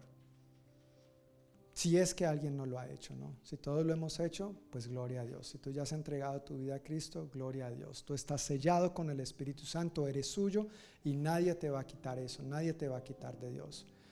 Pero si no has creído en Cristo, para recibir esta llenura el primer paso es creer en Cristo, ser un creyente.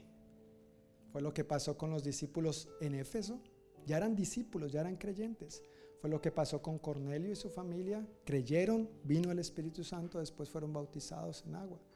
Así que si hay alguien entre nosotros que todavía no ha creído en Jesús como su Señor y Salvador, yo quiero invitarle a que se ponga de pie si este es su caso.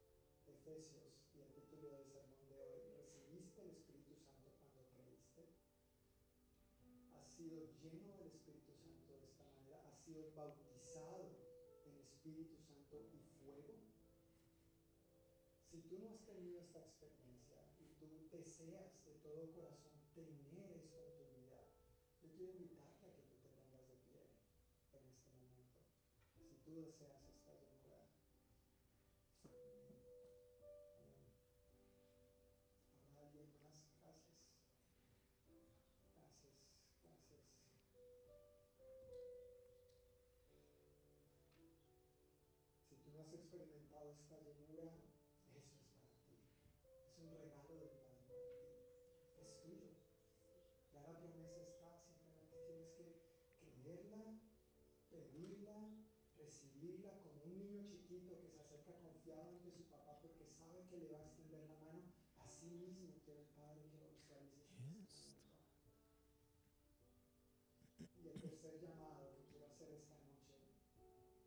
que ver con todos aquellos que sí, ya hemos recibido el Espíritu Santo. Inclusive tal vez hemos recibido el don de hablar en lenguas o interpretación de lenguas. Hemos compartido palabras proféticas. Pero hoy al recibir esta palabra, el Espíritu Santo ha puesto dentro de ti un deseo por una llenura fresca de parte de Él. Si este es tu deseo, yo quiero invitarte a que te pongas de pie. Si tú necesitas esto en tu vida, por favor, no, lo dejes para después, no lo dejes para mañana. Es hoy, es aquí, es ahora. Da el paso de fe, levántate, has estado a la orillita, pero métete, es hora de meterte, sumérgete en esto, sumérgete en esto, sumérgete, el Espíritu de Dios está aquí. Él está empezando a moverse entre nosotros. Él desea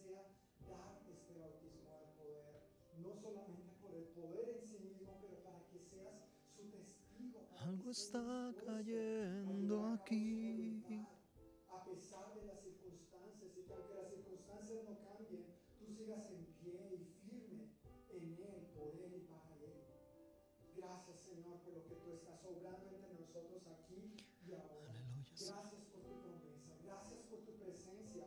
Nosotros reconocemos, Señor, que tú eres el mismo ayer y hoy por los siglos. Nosotros nos ponemos de acuerdo con la verdad de tu palabra que nos dice que tú eres el bautizador con el Espíritu Santo, que estos dones Algo siguen está siendo cayendo la verdad de tu pueblo, aquí. para tu iglesia hoy, y que este fruto que forja el carácter de tu Hijo Jesucristo sigue Es tan fuerte y sobre mí. Hoy también, Señor. Estamos agradecidos por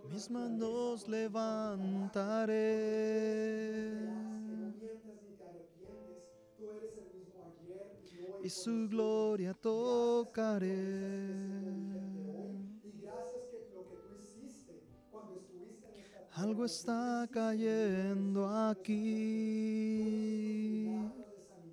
liberación, de restauración, de Es tan fuerte sobre mí. eso sigue sobrando hoy en día.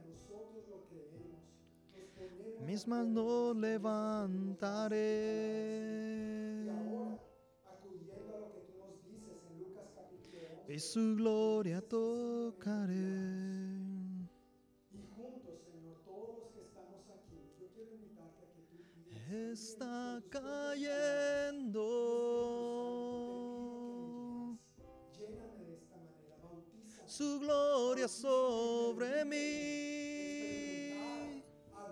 otras lenguas como señal, como manifestación sanando heridas, levantando al caído. Su gloria está aquí.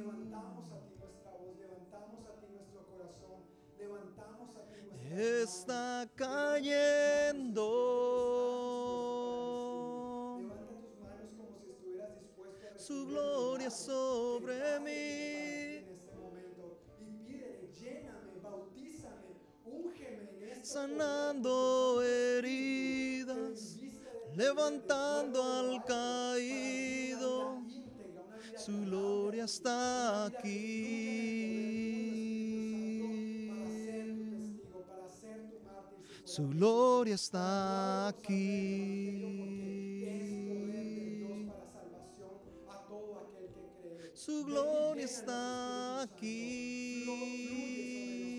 sobre nosotros, que venga tu fuego consumidor. Su gloria está aquí.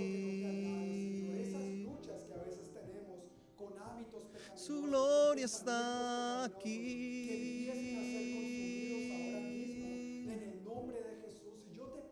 Su gloria está de de momento y que aquí. sea algo que mantengamos en nuestro día a día. Yo oro, Señor, para que nos guardes de ser una iglesia estática y extática, que no busquemos solamente el sensacionalismo y las luces, la música alta, El Espíritu de la Dios está en este lugar. tuyo, pero que seamos creyentes. El Espíritu de Dios se mueve en este lugar. Está aquí para consolar. Está aquí para liberar. Está aquí para guiar. El Espíritu de Dios está aquí. El Espíritu de Dios está en este lugar. El Espíritu de Dios, se mueve en este lugar. Está aquí para consolar. Está aquí para liberar. Está aquí para guiar. El Espíritu de Dios está aquí. Muévete en mí.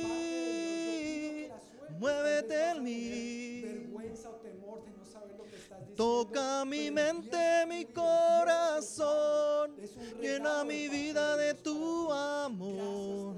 Muévete en mí, Dios Espíritu, muévete en mí. Muévete en mí,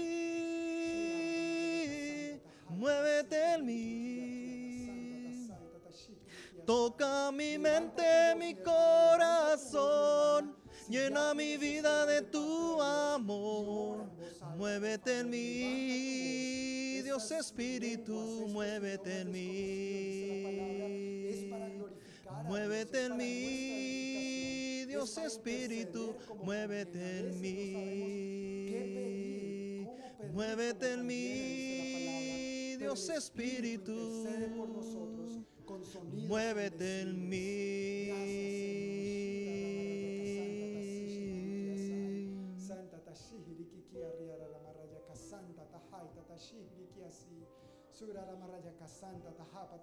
Sí, Señor Jesús. Ven con tu Espíritu, Señor.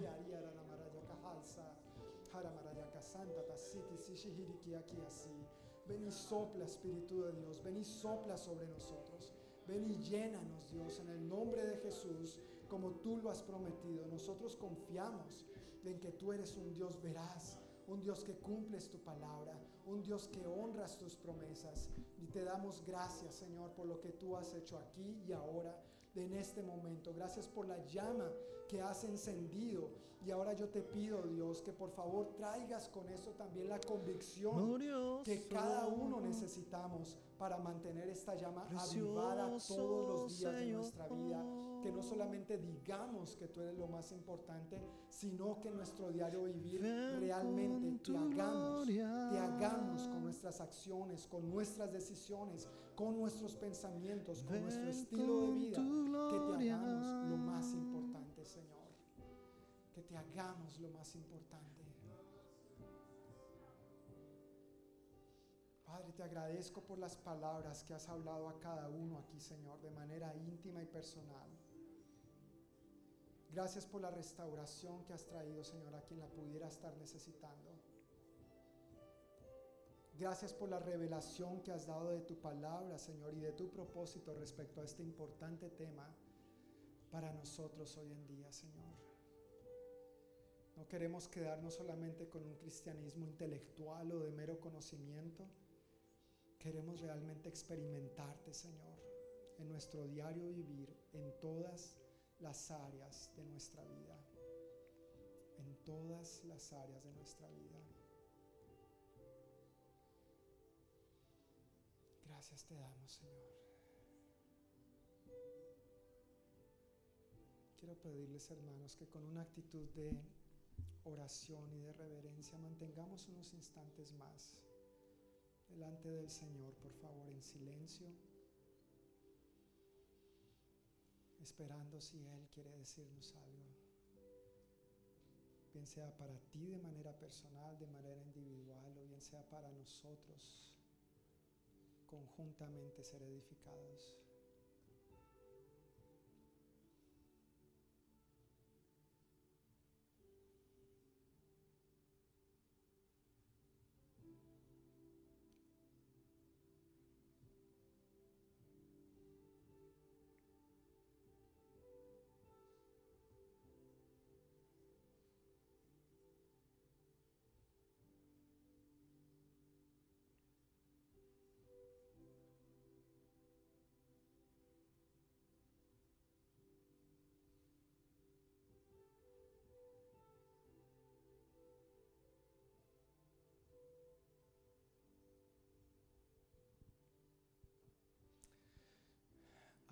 Que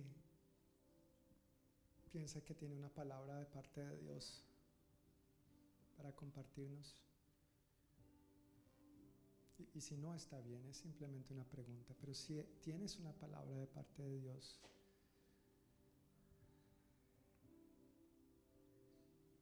para todos nosotros, este sería un buen momento para compartirla.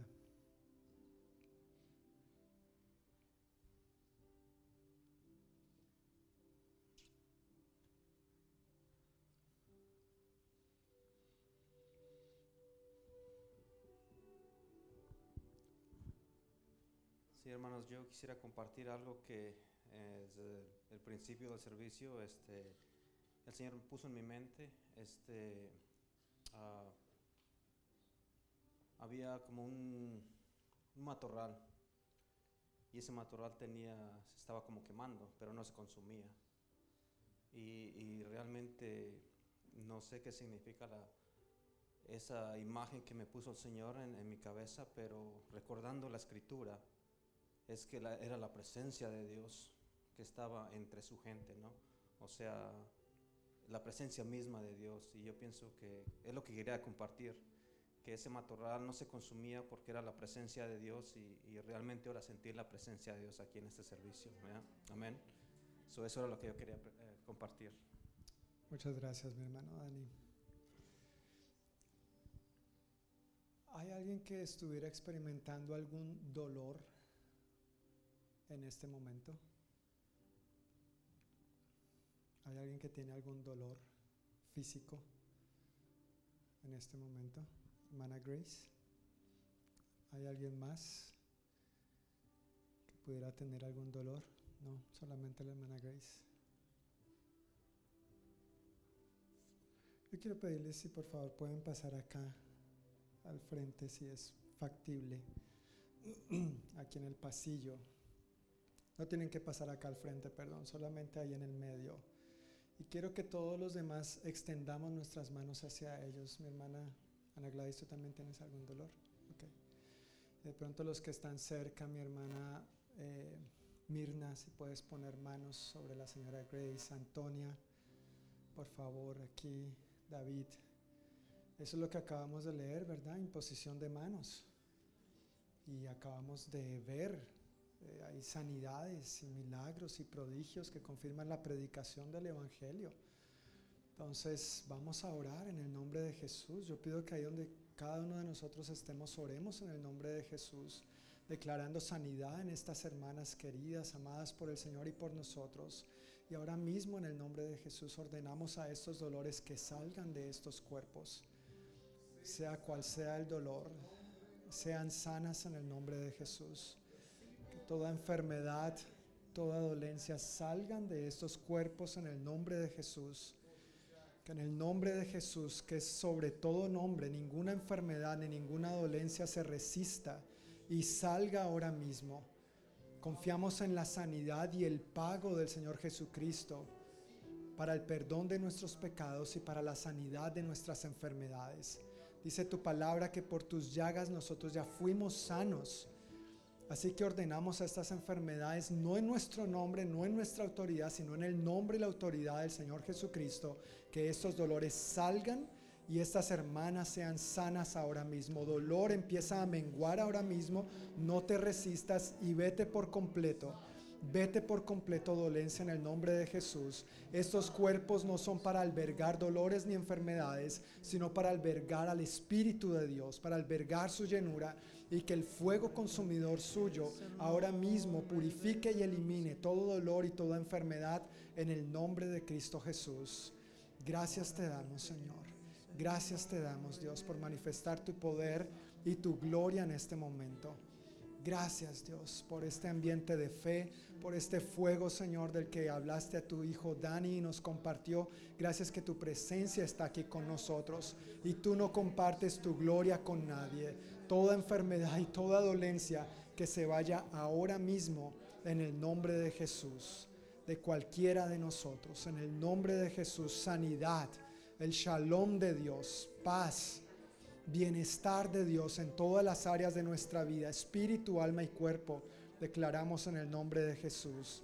en este momento. En el nombre de Jesús. ¿Todavía tienen el dolor o ya se fue?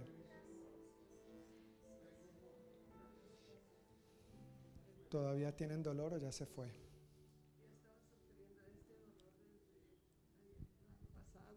Desde el año pasado.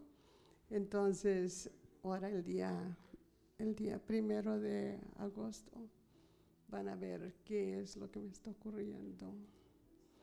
Pero he estado pasando por, desde octubre del año pasado, he estado pasando por muchas diferentes pruebas. Entonces, este, con mi persona y con mi, con mi salud. Entonces, me acaban de operar de los sinuses porque me está afectando mucho mi garganta y etcétera. Usted lo sabe lo que me ha pasado. Pero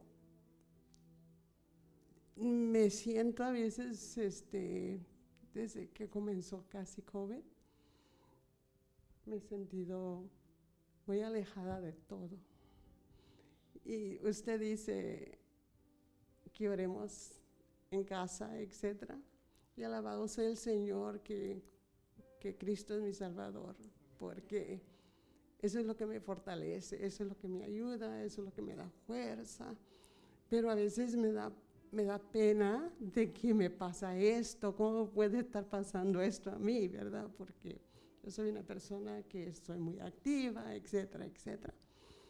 Pero estoy pasando por unas pruebas que son difíciles, me desaniman y, y lo más triste, y, ahorita que estaba hablando usted, ante lo que Dios muchas veces, como dijo usted, tenemos que hacer más para poder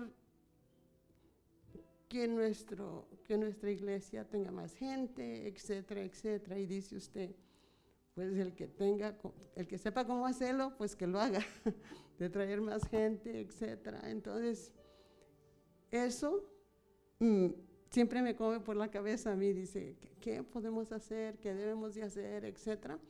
Porque yo digo que lo que, lo que muchas veces desanima a uno es que es triste decirlo, pero por los, los tres años que, está, que, que personalmente hemos tenido COVID, bueno, si yo he recibido unas tres llamadas en esos tres años de alguna persona de la iglesia, es un milagro. Entonces, eso es bien, desanima a uno, porque yo estoy también en esa, en, esas, en esa situación donde digo yo, ¿a dónde puedo ir? Donde haya más amistad, donde haya personas que, pues más personas, a veces como que necesito las personas, necesitamos uno al otro.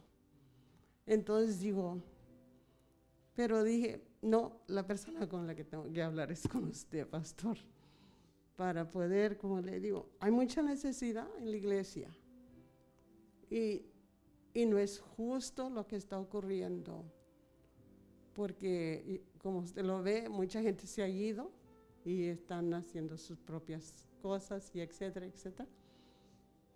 Pero al mismo tiempo le digo a mi esposo, yo me siento, yo me siento que me encanta venir aquí. Y entonces le pido a mi Dios que me ayude a ser fuerte y a ver qué, en qué forma podemos. Amén. Muchísimas gracias. Bueno, eso muestra una necesidad genuina y ya saben también, gracias hermana Grace por compartirnos y para estar orando más y más los unos por los otros. Y tú, mi hermana Ana Gladys y Marlene, ¿tienen el dolor? ¿No? ¿No? Ok, gloria a Dios. Gloria a Dios. Gloria a Dios, sí. También, Marlene. Ok, gloria a Dios. Este es nuestro Dios. Amén. Amén. Gloria a Dios. Gracias, Señor una imagen última que yo quiero compartir de parte del sermón tiene que ver con el ejemplo de la piscina y mojar los pies y meterse, ¿verdad? Me, me, encanta ver las competencias de los Juegos Olímpicos de natación porque es gente que nada súper bien. Los clavados, sincronizados, libre, mariposa, combinado, todo. Esta gente para llegar allá no, no nada solamente cuando se aproximan los olímpicos. Nadar es su estilo de vida. E, e, ellos no, ellos no nadan de vez en cuando. Yo, yo he visto personas que nadan no solamente de lunes a viernes, sino de domingo a domingo. Porque eso es lo que les capacita para llegar a donde llegaron. Ahora, nadadores como tú y como yo, espontáneos, por hobby, cuando llega el verano, nos ponemos el traje de baño y remojamos los pies. Claro, nadamos de vez en cuando. Pero el cristianismo, mis hermanos, no, no es ni debe ser un hobby. Es nuestra vida. Es nuestra vida. De esto depende nuestra vida. No solamente aquí en la tierra, nuestra eternidad. Necesitamos, al igual que esos nadadores profesionales, estar apegados al Señor, sumergirnos en su presencia día tras día. como Leyendo la Biblia, orando, congregándonos, fomentando la hermandad, la amistad, la familia que somos los unos con los otros, compartiendo a otros de lo que Dios ha hecho en nosotros. Cuando hacemos eso, estamos entrenando, estamos aprendiendo a nadar. Así que no tomemos esto como algo espontáneo. El cristianismo no debe ser un hobby. El cristianismo es algo serio, es algo que conlleva responsabilidad y compromiso de parte nuestra. La obra es de Dios en la medida que cada uno de nosotros nos dispongamos. Claro que sí. Dios, aún siendo Dios, no nos obliga a hacer o no hacer. Pero yo quiero disponerme voluntariamente para Él y sé que tú también. Amén. Pues Padre, muchísimas gracias por lo que tú has obrado hoy entre nosotros. Gracias nuevamente por este tiempo, Señor. Ayúdanos para que esto lo experimentemos no solamente en nuestras reuniones dominicales, sino en nuestro diario vivir, Señor. Aquellos hombres a los que Pablo les preguntó acerca de si habían recibido el Espíritu Santo eran solamente doce. Nosotros aquí somos más que doce. Tú has prometido estar presente donde dos o tres estén reunidos en tu nombre. Tenemos la facilidad de reunirnos entre semana en casa, de llamarnos o visitarnos, echarnos una palabra de ánimo. Yo pido, Dios, que a partir de hoy todo lo que nos pudiera estar atando al pasado sea quebrantado en el nombre de Jesús y nos despiertes y nos liberes a esta nueva temporada en el poder de tu Santo Espíritu para hacer y hacer lo que tú has planeado que seamos y que hagamos. Y que esta semana, Dios, experimentemos, cultivemos y mantengamos esta misma presencia y llenura que hoy hemos experimentado juntos, Señor. De manera sencilla, pero transformadora, profunda y poderosa. Llévanos con bien, amado Dios. Guárdanos de todo mal y peligro. En el nombre de Jesús. Amén. Amén. Que el Señor les bendiga, mis hermanos. Que tengan una muy buena semana. Nos vemos el próximo domingo con el favor de Dios.